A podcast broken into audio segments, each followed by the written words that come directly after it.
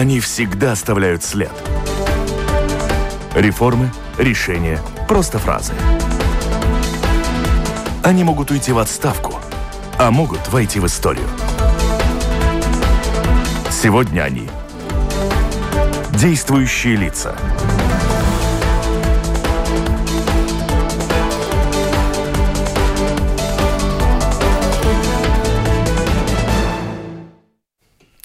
Добрый день, это программа «Действующие лица» на Латвийском радио 4. Сегодня программу проведу я, Анастасия Смоловская, оператор прямого эфира Лина Рудзане. И в гостях у нас сегодня министр экономики Янис Виттенбергс. Добрый день. Добрый день. Э, говорить мы будем э, на двух языках. Я буду задавать вопросы на русском языке. Господин Виттенбергс будет отвечать на латышском языке. Надеюсь, что сложностей никаких у нас не возникнет. И я добавлю, что у вас есть возможность писать нам в студию на страничке Латвийского радио 4 Э, есть окошко «Написать в студию», там можете задавать свои вопросы, буду их зачитывать по мере их поступления. 2 октября, завтрашний день, полгода, как вы в должности министра экономики, какие ощущения у вас за эти полгода и какое представление у вас сложилось в общем о работе и руководстве таким крупным министерством? Jā, laiks ir paskrējis ļoti nemanot, un tas pusgads ir vienkārši aizlidojis. Un, gan man, gan manai ģimenei šis laiks noteikti nav bijis viegls, jo e, nu, sanāk e, diezgan maz būt mājās un e, veltīt laiku gan, gan, gan bērniem, gan, gan sievai. Taču, nu, Pusgads, kā jau teicu, bija smags, un sākums bija īpaši smags, ka tu jebkurā, viet, jebkurā situācijā dzīves, kad cilvēks ieņem jaunu darba vietu, ir daudz nezināmo apstākļu, un īpaši ekonomikas ministrijā, jo tā atbild par ļoti plašu nozaru lauku, un ir daudz dažādu specifisku jautājumu, kas jārisina. Atgādināšu, ka Ekonomikas ministrija sāk vadīt laikā, kad uh, plosējās pirmais Covid vilnis un bija jāizstrādā šie atbalsta mehānismi. Tādēļ vēlos pateikt lielu paldies uh, uzņēmējiem, kur nāca palīdzīgā, un, un manai komandai, kas neateica un bija gatava mesties un uh, ātri darbā un nākt palīdzīgā. Un bija interesanti vadīt ministriju būtībā tādā sajūtā, ka tu esi viens, jo ministrija tāpat kā daudzas organizācijas strādāja attālināti. Un eh, tu vienkārši visu, visu dienu pie datora piedaloties dažādās sēdēs un, un, un, un sazinoties attālināti, tas bija vēl sarežģītāk nekā būtu normālos apstākļos.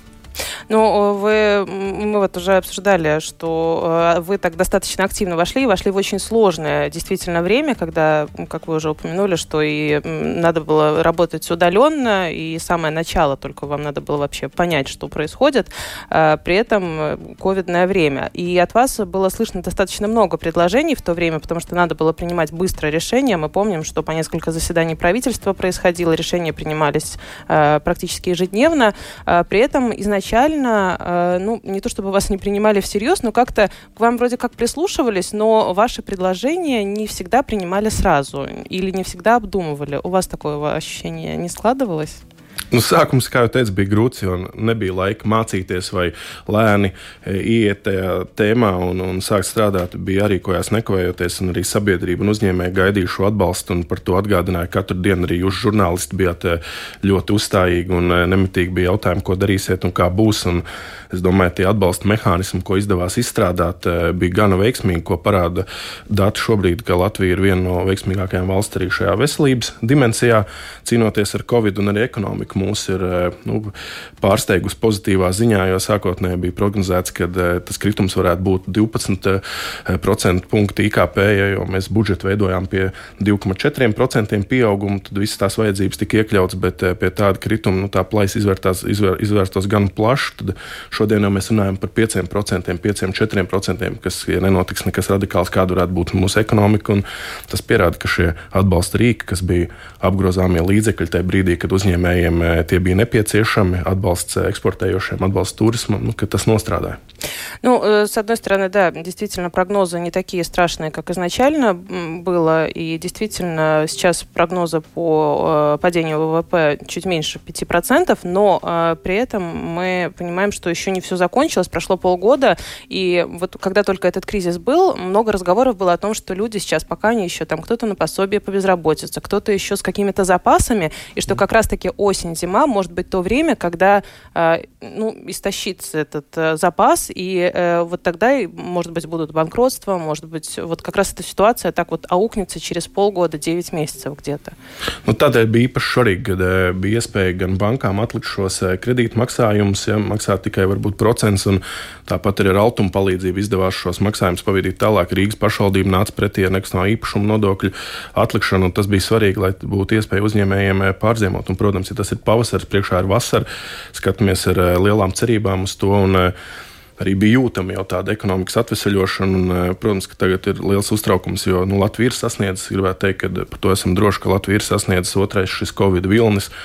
Nu, gribu uzslavēt mūsu uzņēmējus, jo viņi tam ir eh, gatavi. Un, eh, braucot pie viņiem vizītēs, es redzu, ka tiek rūpīgi strādāts pie tā, lai viena darba maiņa nesatiktu otru, lai tās būtu e, distancētas. Tāpat pusdienas ēda atsevišķi cilvēki, jo nu, uzņēmēji paši nāca un teica, ka nu, visstrakākais, kas varētu būt, ir tas, ja mēs slēgtu savus ražotnes. Un, uh, viņi iesaistījās, un mēs izstrādājām šīs kopīgās vadlīnijas dažādām nozarēm, lai, lai saglabātu tie, tieši to darbību. Līdz šim tas bija izdevies veiksmīgi. Uh, gan, gan mūsu eksportējošie uzņēmumi jau atguva savus tirgus vai pielāgojās jauniem, jo uzņēmēji tiešām parādīja to spēju pielāgoties. Mēs atceramies, ka bija šie dezinfekcijas līdzekļi, kur ātri visi uzņēmēji bija gatavi uh, mesties šajā iekšā, un arī citas, citas svarīgas lietas pārorientēt savas ražošanas un parādīja, ka ir kreatīvi. Un, Un, un, un šobrīd, šobrīd tie dati rāda, rāda labi, nu, ka tas eksports, eh, eksports uzlabojas. Tāpat nu, kokrūpniecība, kas mums ir ļoti svarīga nozare, ir ar pozitīvu zīmi. Jau par iepriekšējo gadu vietējais patēriņš ir labs, bet nu, sekosim līdzi, kas notiks šajā. Covid sakarā un pēdējo dienu šie dati nav īpaši iepriecinoši. Вы упомянули про дезинфицирующие средства, которые достаточно быстро мы переориентировали, и многие начали выпускать тот же Латвия с Балзамс, ну, такие не совсем, может быть, типичные. А знаете, может быть, сейчас у вас есть э, данные по поводу того, что кто-то продолжает заниматься производством тех же дезинфицирующих средств и, возможно, экспортом их в том числе? Jā, tieši tā, ka mēs nodrošinājām ne tikai Latviju, bet arī tādas valsts kā, kā Anglija. Es zinu, ka bija liels no valdības pasūtījums tie, tur bija milzīgs eksports tieši šajā, šajā eh, Covid laikā. Eh, arī tas pakalpojums, tā līnija ir eh, tāda garāka, un arī šobrīd notiek tieši šī sadarbība, es zinu, ar Angliju. все равно с, с Англией происходит это, это интересно. А маски тоже ведь говорили, что у нас шьют, но мы так понимаем, что есть стандарты определенные, что сложности именно для медицинских масок мы, наверное, не готовы, но вот тканевые, я знаю, что многие даже там дизайнеры тоже производят и как-то шьют. Jā, medicīnas maskas, eh, kur ir nepieciešams kvalitātes standarts, jo tās izmanto mediķi, un uh, tur ir jābūt drošiem par šo, šo uh, izmantojamību, un nedrīkst tikt apdraudēt dažādi pacienti. Šeit bija nepieciešams ātri veikt šo certifikāciju, ko mēs kā ministrija palīdzējām, jo tika noteikti atvieglot certificēšanās kārtība, un mēs arī devām līdzekļus, lai to varētu īstenot, jo, diemžēl, mums Latvijā nav tādas laboratorijas, kas šīs medicīnas maskas varēja nosertificēt, un bija virkne ražotāju, tekstilu nozara Latvijā ir eh, augstu attīstīta jau ar senām tradīcijām, un eh, bija ražotāji, kas izmantoja šo brīdi un šīs eh, higiēnas maskas ražoja un arī eksportēja uz, daž, uz dažādām valstīm. Un tas, tas bija tas galvenais mērķis, lai šos līdzekļus, kas nepieciešami drošībai, mēs šeit varētu saražot uz vietas un ātri un tādējādi arī sildīt to ekonomiku. Латвия действительно была одним из лидеров на протяжении многих-многих недель, когда мы получали по пятницам списки. Все время нас как-то обходило, и мы были в числе белых стран. А, при этом мы понимаем, что э, без э, какого-то глобального рынка все равно Латвия сама по себе, как бы здесь хорошо мы себя не чувствовали, и, возможно, там у нас не самые страшные ограничения, мы все равно сами по себе не живем, мы живем в глобальном мире. Насколько долго Латвия при небольших ограничениях, даже с учетом учетом более высоких цифр за последние дни, все равно у нас там ничего не закрывается. Насколько долго мы еще, ну, не хочется говорить слово продержаться, оно такое очень страшное, но как долго мы еще можем в таком э, нормальном ритме существовать, наши предприниматели именно? Jā, tieši tā, ka mēs neesam ļoti liela ekonomikas pasaules fona. Un, ir, ir, protams, prieks, ka šajā veselības dimensijā mēs esam viena vien no līderiem. Un, ja nemaldos, pat uh, ar Kipru un Vatikānu mēs tur mm. vienā līnijā ejam, un uh, tie dati vēl aizvien ir uh, labāk kā visām citām lielai daļai citu Eiropas valstu. Taču ļoti svarīgi ir šī ekonomiskā puse, jo nu, jārada iespēja, ka cilvēki var iet uz darbu, nopelnīt paši, jo valsts ilgstoši nespētu uzturēt gan, gan šos pabalstus, gan atbalsta rīkus. Tādēļ ir svarīgi, ka tā ekonomika saglabājās. Un, Nu, mēs kā ministrijai nācām ar šo priekšlikumu palielināt šo saslimstības rādītāju, pie kura varētu notikt tā ekonomiskā sadarbība, jo sev ļoti labi parādīja krīzes laikā Baltijas burbulis, kur eh, mēs ar lietuviešiem un igauniem bijām kopā tāds labs paraugs visai Eiropai, kā trīs valstis var nākt kopā un eh, atvieglot šo ceļošanu. Un, eh, nu, vasarā Lietuviešu un Igauni Latvijā bija ļoti daudz un palīdzēja mūsu turismu industrijai saglabāt tādu pozitīvu, pozitīvu bilanci ja, un turpināt strādāt. Un, eh, nu, diemžēl šobrīd eh, uz Latviju pārstājas braukt eh, prāms no, no Helsinkiem, kas bija ļoti svarīgs. Tā bija tāda iespēja uzturēt Rīgas turismu industriju pie, pie dzīvības, jo somu valoda bija viena no tām retējām, ko varēja dzirdēt vecrīgas ielās. А, ну вот как раз-таки по поводу Балтийского пузыря министр иностранных дел э, Эстонии был в Риге и как раз-таки призывал восстановить Балтийский пузырь. Э, как вы по разговорам в правительстве в том же чувствуете, может это возобновиться или все-таки нет? Karstīs, Mēs ar Igaunijas eh, ministru arī par šo jautājumu runājām, un arī viņi to novērtēja, kad bija iespēja, jo tāpat kā, kā, mē, kā brauc pie mums cilvēki, tā arī latvieši brauc to pašu Igauniju ar ģimenēm uz Lotas zemi vai uz H centru Tartu, un eh, tas, tas ir svarīgi, jo šīs valsts abas arī bija drošas, un eh, nu, es pats rekomendēju nebraukt šai laikā gulēt Turcijā, teiksim, pie basēna, bet aizbrauciet labāk divreiz uz Latviju, iepazīstat savu dzimto zemi. Un tas arī nu, patiesi labi strādā, jo pats eh, nāk no salīdzinoši neliela ciemata eh, Tukumā no Zentenes, un bija prieks redzēt un satikt savus vecos klases biedrus, kurus neesmu redzējis ilgstoši gadiem, jau nu, varbūt nu, no, no, no izlaiduma laika, un nu, ka viņi ir atgriezušies arī atpakaļ no ārzemēm. Šis laiks bija tādā ziņā pozitīvs, ka cilvēki varbūt veltīja laiku viens otram vairāk, un vīri bija spiesti pavadīt laiku kopā ar sievām un otrādi. Un kā pats smējos, ceru, ka būs varbūt pēc Covid vienīgā позитивная лет, kas būs mums, tas būs демографский спрадзенс. Ну, об этом, да, кстати, тоже было много разговоров, насколько, насколько в такое кризисное время кто-то говорит, даже там психологи и специалисты, что действительно люди склонны, ну, так примитивным языком выражаясь, размножаться в кризисные моменты почему-то так. Ну, увидим. Скоро, скоро как раз-таки увидим, э, как и что. А вы вообще во внутренний туризм, вот, вот его упомянули, во внутренний туризм вы верите, что он может поддержать? Nu, vasaras mēneši šai nozarei pie tā Covid izplatības atšķirībā no Rīgas nebija slikti.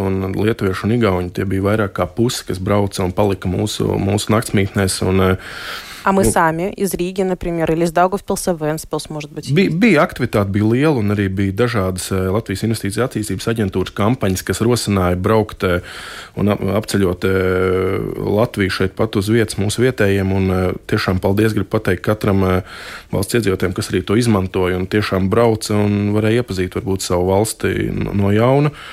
Un priekšā ir gaidāms rudens un ziema, kas eh, vietējiem turismam, eh, reģionālajiem turismam arī citus gadus nav bijis eh, tāds labs laiks, jo Latvijā ir, nu, ir, ir novērojams šis sezonālais turisma, sezonālā turisma sezona. Un, nu, tad es domāju, pie tiem apstākļiem, ja nebūs iespēja ziemā arī doties kaut kur projām musējiem, jo mums piemīt tā tieksme braukt kaut kur sasildīties ziemas laikā, kur ir siltāk.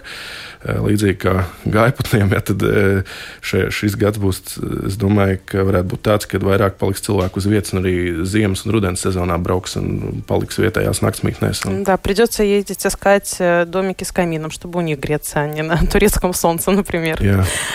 Мы видели, что достаточно много и много сообщений было по поводу того, что Латвия Латвия получит э, достаточно много от этого общего ковидного пирога, если так можно сказать, что и, и Латвия тоже получит определенные деньги. Что это за деньги? На что мы очень много слышим про разогрев экономики, что надо строить, Rail Балтика, э, новые здания, ремонты, что сейчас все это активно происходит для разогрева экономики. При этом, например, э, член бюджетно-финансовой комиссии Сейма Дана Рейзнец Озула, также бывший министр экономики и финансов, говорит о том, что тут главное не перегреть, чтобы не слишком разогрелась. Вы за разогрев экономики таким способом?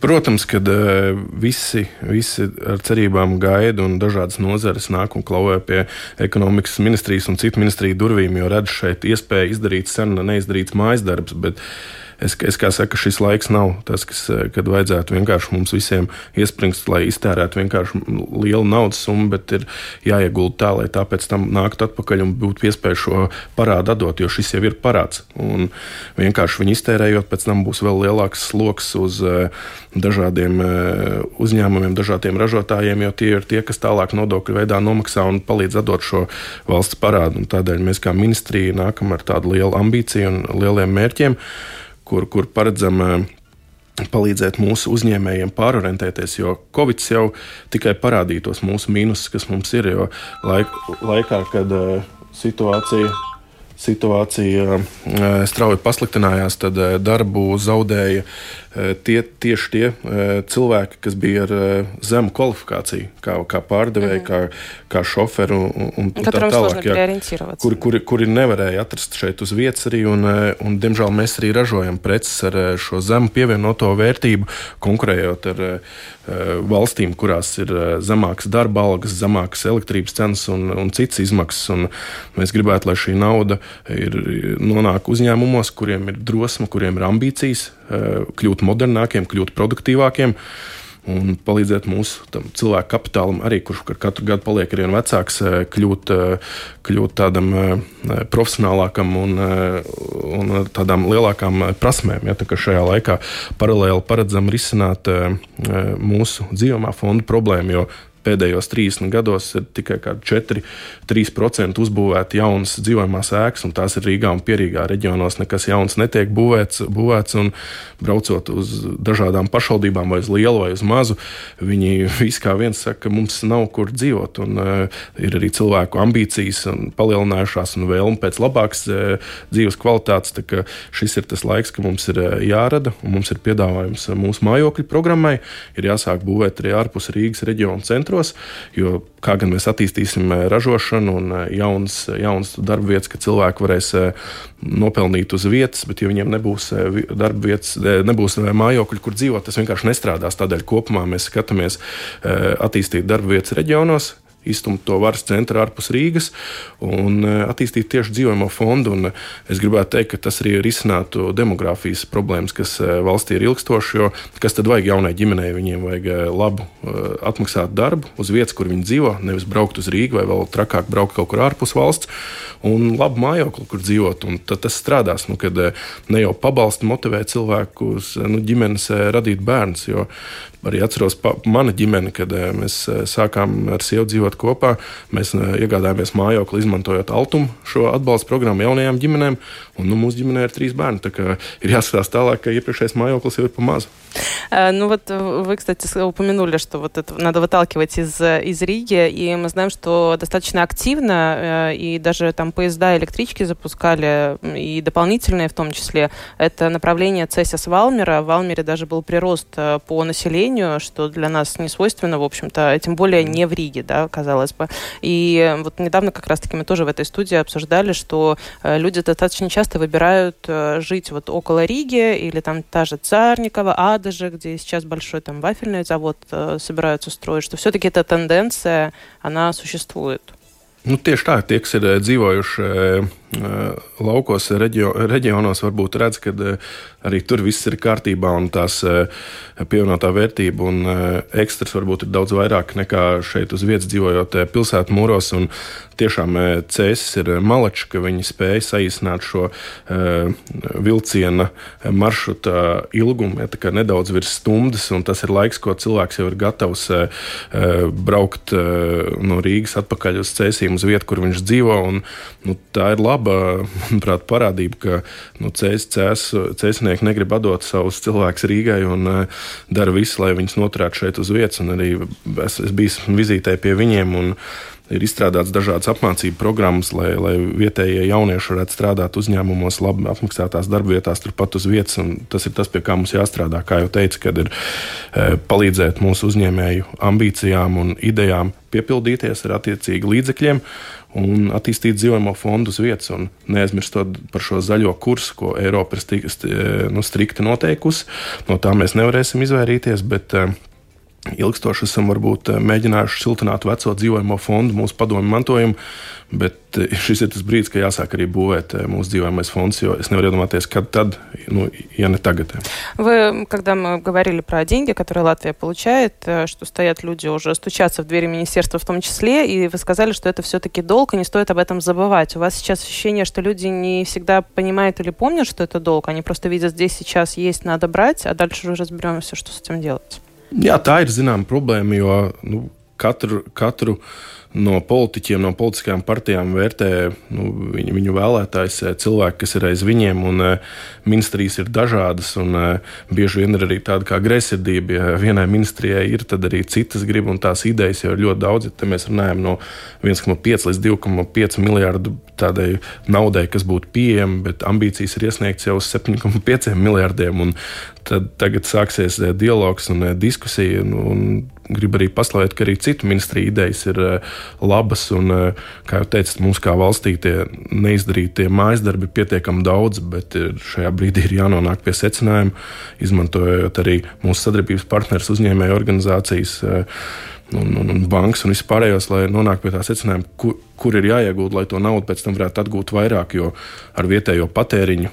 Ēdot maizi vai dzerot pienu šeit uz vietas, mēs nevarēsim aizlāpīt visus tos trūkumus un tās plaisas, kas mums būs. Mums ir jāved nauda atpakaļ no ārpuses tas ir, без tā mēs nevaram iztikt. Означает ли это, что мы все-таки на, нацелены больше на крупные предприятия, которые работают на экспорт, нежели чем на средний бизнес, который у нас, в принципе, в последнее время неплохо развивался. Мы видим там пройтись по рижским, да не только рижским улицам, не знаю, по той же Кулдыге, Лепо и прочим, там какие-то кафе, цветочные магазины и прочее, прочее, что-то происходит, что-то производят. Или все-таки это ориентировано больше на крупные предприятия, которые могут э, тем же экспортом заниматься? Nē, šeit es runāju par visu mūsu uzņēmējdarbības vidi. Mēs kā ministrija ministrija, un es kā ministrs nedalu lielu vai mazu.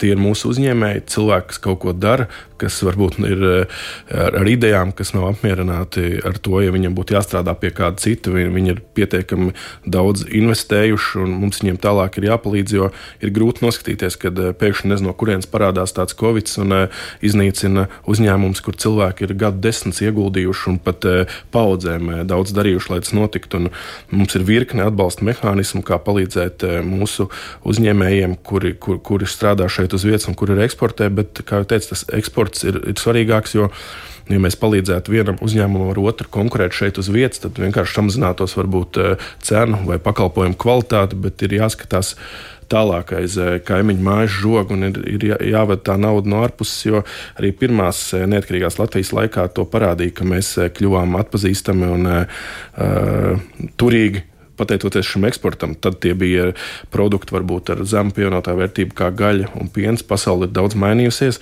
Mēs esam pierādījuši, ka nu, idejas mums e, ir, mūsu uzņēmējiem ir ambīcijas. Kā jau teicu, ir vajadzīgs e, līdzekļi jaunām iekārtām. Ar LIBE palīdzību mums ir jāpalīdz viņiem atrast e, šos eksporta tirgus, ko mēs arī darām. Ir programmas, nu, kad jums vajag, vajag tikai ideju, tad ir atbalsta rīki no paša sākuma, lai to ideju realizētu. Un iekrojot eksporta tirgus, agrāk tā varbūt bija tikai izstāde izstāžu programmu, kur bija iespēja ar uh, palīdzību aizbraukt un piedalīties Pakāzēt. izstādē, tad tagad tu vari uh, brīvi arī pieejami līdzekļi, lai, lai tulkotu mājaslapas. Lijā pārstāv palīdzēs atrast konkrēti sadarbības partners jau valstī, kas ir noskatīti, palīdzēt izstrādāt šos izstāžu materiālus. Tad mēs esam gājuši soli uz priekšu un gribu arī aicināt uzņēmējus pieteikties šiem programmām un э, noticēt sev. Не, не стесняться сделать первый шаг. Мне кажется, это всегда самое сложное, когда тебе кажется, что ты один, тебе никто не поможет, и вообще твоя идея никому не интересна, тут бояться не стоит. Вопросы к нам приходят, чуть-чуть отойдем уже от э, темы коронавируса. Как Министерство экономики собирается пытается решать проблему с открытием счетов в латвийских банках для предприятий с иностранными учредителями. Есть ли у государства вообще какие-то инструменты для решения этого вопроса, если учесть, что банки сейчас просто не хотят рисковать новыми штрафами, которые вытекают из регулирования. Об этом вот тоже у меня эта тема была, и когда об этом а, министр обороны Артис Пабрикс уже так заговорил, что все-таки банки э, даже слишком перегибают э, с этим, об этом как-то активно заговорили на прошлой неделе.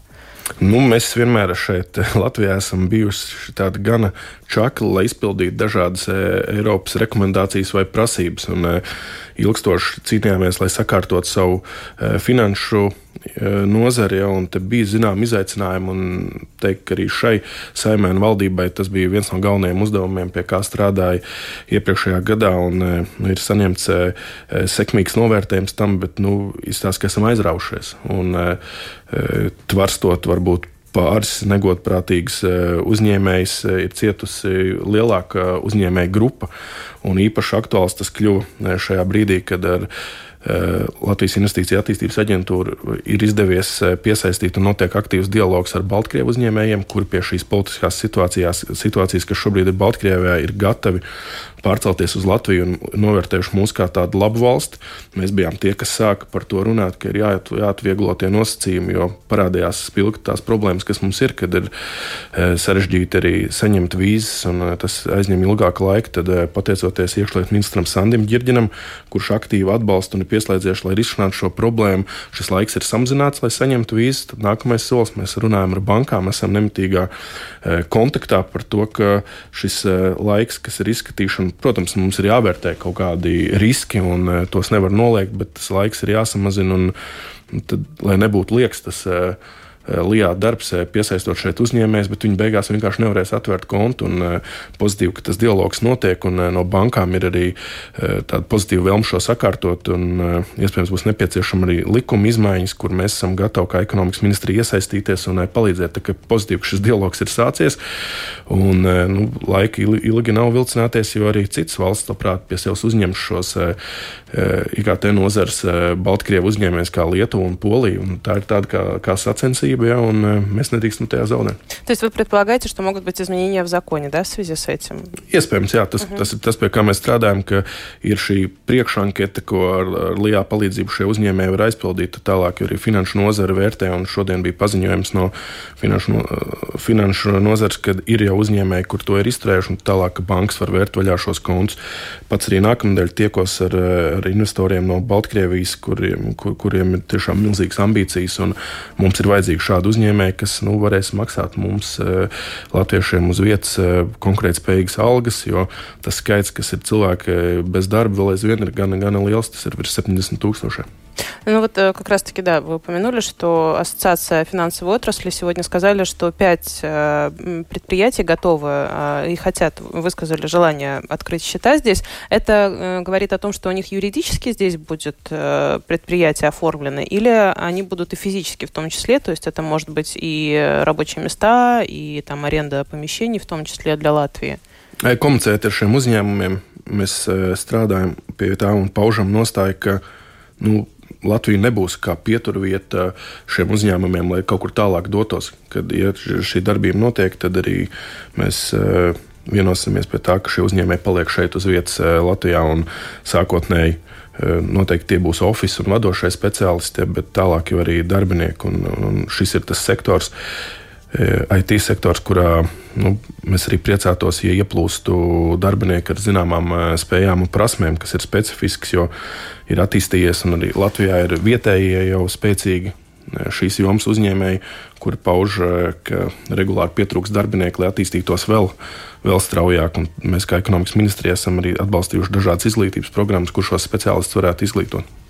А, вот э, по, по поводу еще, если про Беларусь говорить, что эти заявления изначально было больше, по-моему, больше, чем 12 или 10 э, предприятий выражали вот это вот желание. А, они могут только через ЛИА э, общаться и сотрудничать через агентство инвестиций или, не знаю, у кого-то здесь знакомые родственники, таким образом они там хотят, могут открыть какие-то счета и прочее.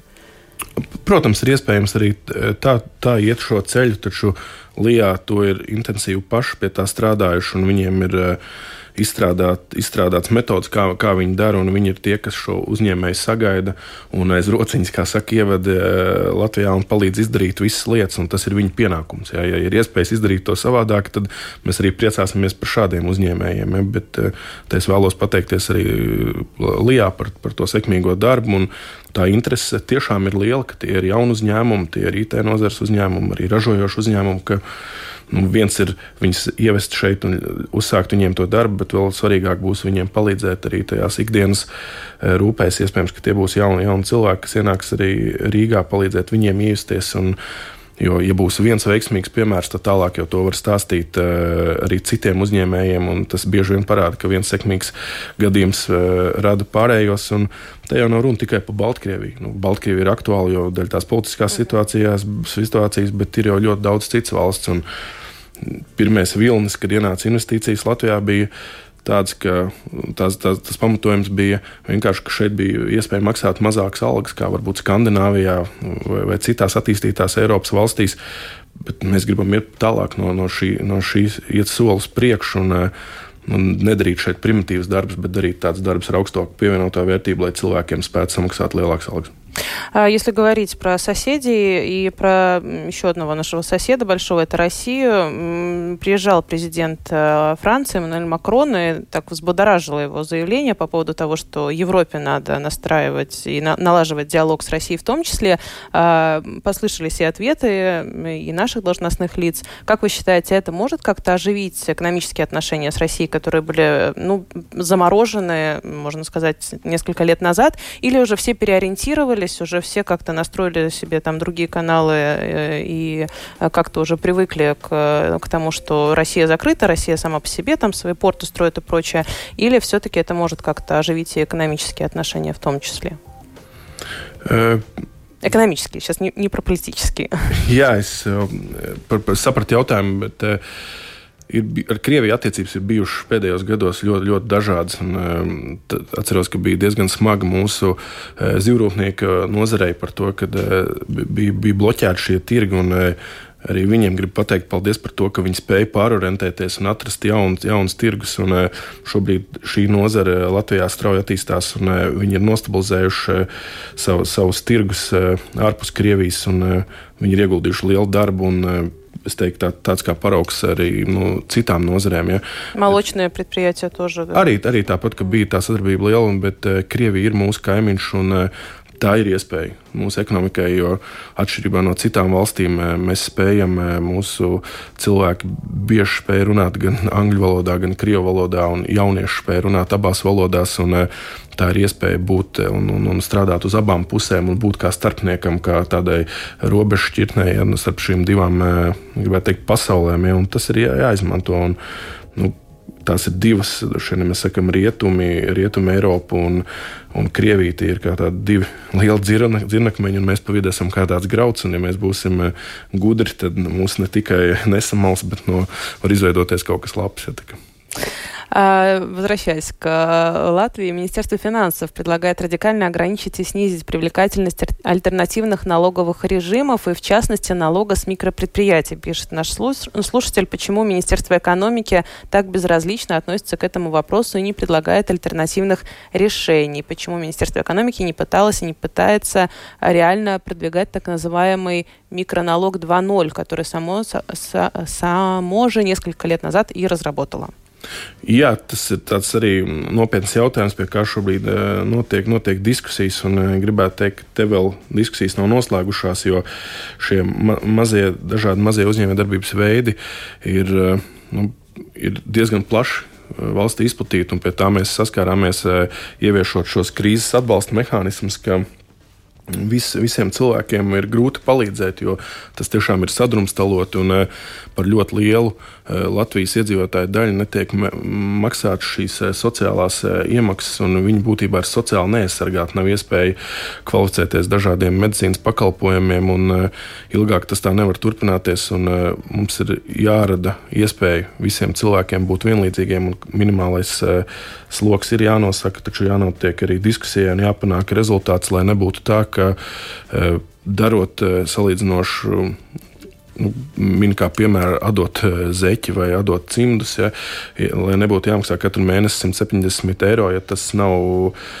tik, nenes tik liels iegūms. Ja, šeit ir jābūt proporcionalitātei, un mēs pie tā strādājam, lai šādos gadījumos būtu iespēja nu, maksāt mazāk pēc tā, kas ir izdarīts, lai tas nebūtu kā tāds iemesls, lai visi šie mazie režīmi aiziet pelēkajā zonā. To noteikti nevajadzētu pieļaut. Ну, здесь, кстати, как раз-таки вспоминается пример с банками, когда для того, чтобы одну проблему решить, э, пережали так, что другие проблемы возникают. А, соответственно, какие-то анализы будут проводиться. То есть не будет так, что вот мы сначала введем, а потом уже будем выявлять проблемы. Tieši tā, kad tā, tā, pir, pirmais, pirmais signāls, ar ko nāca Finanšu ministrija, izsauca jau tādu plašāku rezonanci, un arī man ikdienā uzrunā dažādi šie uzņēmēji, uzņēmumu, uzņēmējdarbības veidu pārstāvi, un braucot pats ļoti aktīvi braucu pa reģioniem, tiekos un regulāri apmainamies ar šo informāciju. А, еще одна тема, которую хотелось бы с вами обсудить, может быть, не напрямую она Министерства экономики и вас лично касается, но все равно имя адвоката, убитого на прошлой неделе, Павла Ребенка, все равно где-то рядом с Министерством экономики э, было. Э, это, можно сказать, что там частично причиной отставки бывшего министра экономики Ральфа Немира, это Латвэнерго и ОИ, компонент обязательной закупки. Э, понятно, что сейчас с этим разбирается полиция, и позже, я надеюсь, что достаточно в скором времени мы узнаем результаты всех э, расследований. Но все-таки, как вы считаете, может ли такие вот причины, как э, э, член правления Латвэнерго или борьба с компонентом обязательной закупки, стать причиной для такой расправы с человеком? Jā, es negribētu šajā brīdī spekulēt un izdarīt uh, kaut kādus savus secinājumus par šo jautājumu, jo es neesmu ne, ne policists, ne, ne ar kaut kādu kompetenci šajos, šajos jautājumos. Un, tiešām tas bija smags, smags trieciens, un tas, kas notika, nu, parāda, ka neviens no mums nevar justies droši.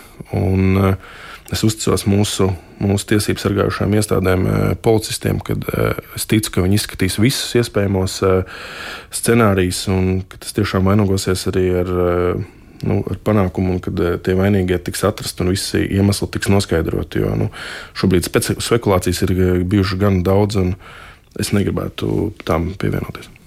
Э, заканчивая уже наш эфир, последний вопрос, э, возвращаясь к теме COVID, ей закончим. Э, вы сказали, что мы готовы сейчас к второй волне, что наши предприятия больше готовы.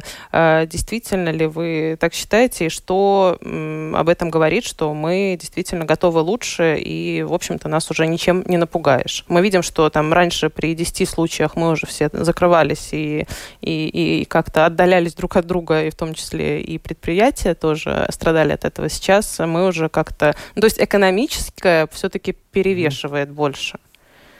Jā, tas mums parāda, ka nu, tā pasaule jau pēc tā Covid būs stipri mainījusies un būs mainījušies daudz dažādi paradumi. Bet, eh, nu, es uzskatu, ka mēs esam gatavi šim otrajam vilnim, ko arī pierāda tie gadījumi, kas tagad ir palikuši vairāk, ka mūsu epidemiologi izseko līdz tiem un e, spēja lokalizēt šīs e, problēmas. Mēs kā valdība spējam rīkoties un rēģēt ātri, arī mainot dažādas nosacījumus.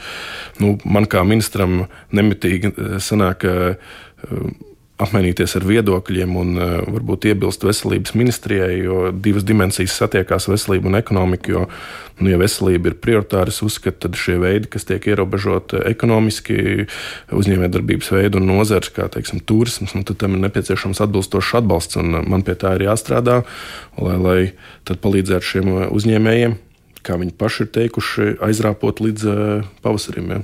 Туризм вернется к нам, как вы считаете? Вот то окошко, которое у нас было, показало достаточно активное, что люди все равно, ну, боятся, может быть, но все равно едут, как только получает, появляется возможность. Jā, vienalga, ko, ko teikt, un dažādi arī spekulēt par turismu nozari.